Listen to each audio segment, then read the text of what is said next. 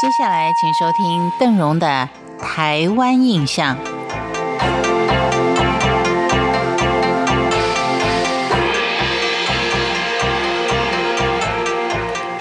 在去过一次新竹的城隍庙之后呢，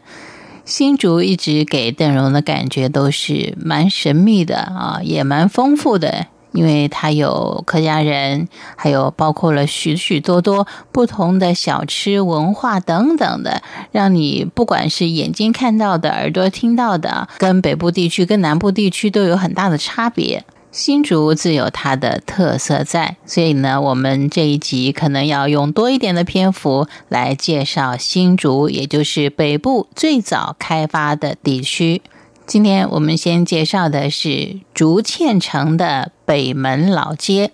什么是竹堑呢？其实新竹的古称就叫做竹堑，它是台湾北部最先开发的都市。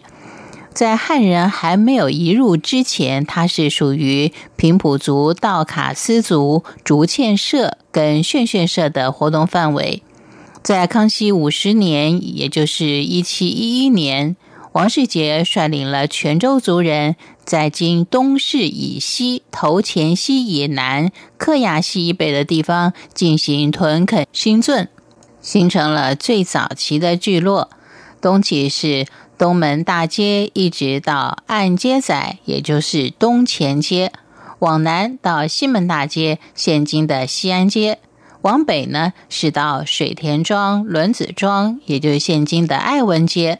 到了乾隆年间，新竹的人口当然是日渐增加，安仔街、太爷街、北鼓楼街、米市街等等跟着形成，而北门大街因为连接了这些市街，就成为城内通往北区、西区聚落的一个重要交通要道，并且发展成了竹堑城的商业大街。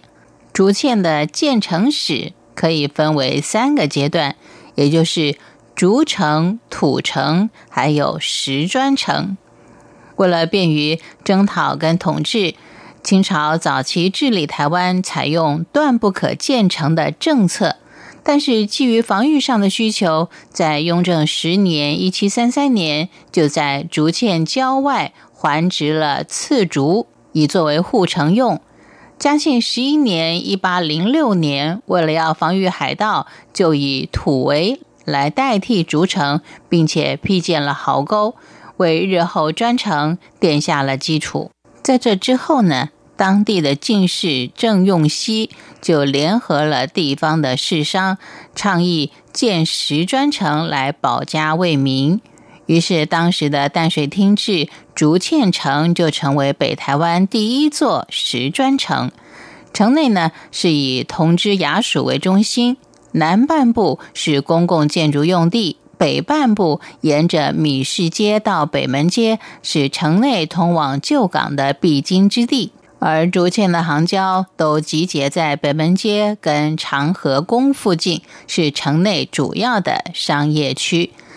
石砖城原来有四方城门，北门是北门拱城门，是在一八九七年毁于金德美商号的一场大火；而南门歌勋门以及西门义爽门呢，是在明治三十八年（一九零五年）市区改正的时候遭到拆除的。硕果仅存的银溪东门城跟东门大沟，就是城楼跟护城河的遗迹。虽然说现在只剩下银溪这个城门，但是当您看到银溪这城门建筑跟它的字体的时候，还是觉得这古意盎然，好像自己也曾经是身为其中的一员。其实，既然去参观了古建筑，也不妨就把自己当一下古人啊。放下一些成熟的事情，享受一下先祖们日出而作、日落而息的那种简单的生活方式。感谢您今天的收听，我是邓荣，台湾印象，我们下回见。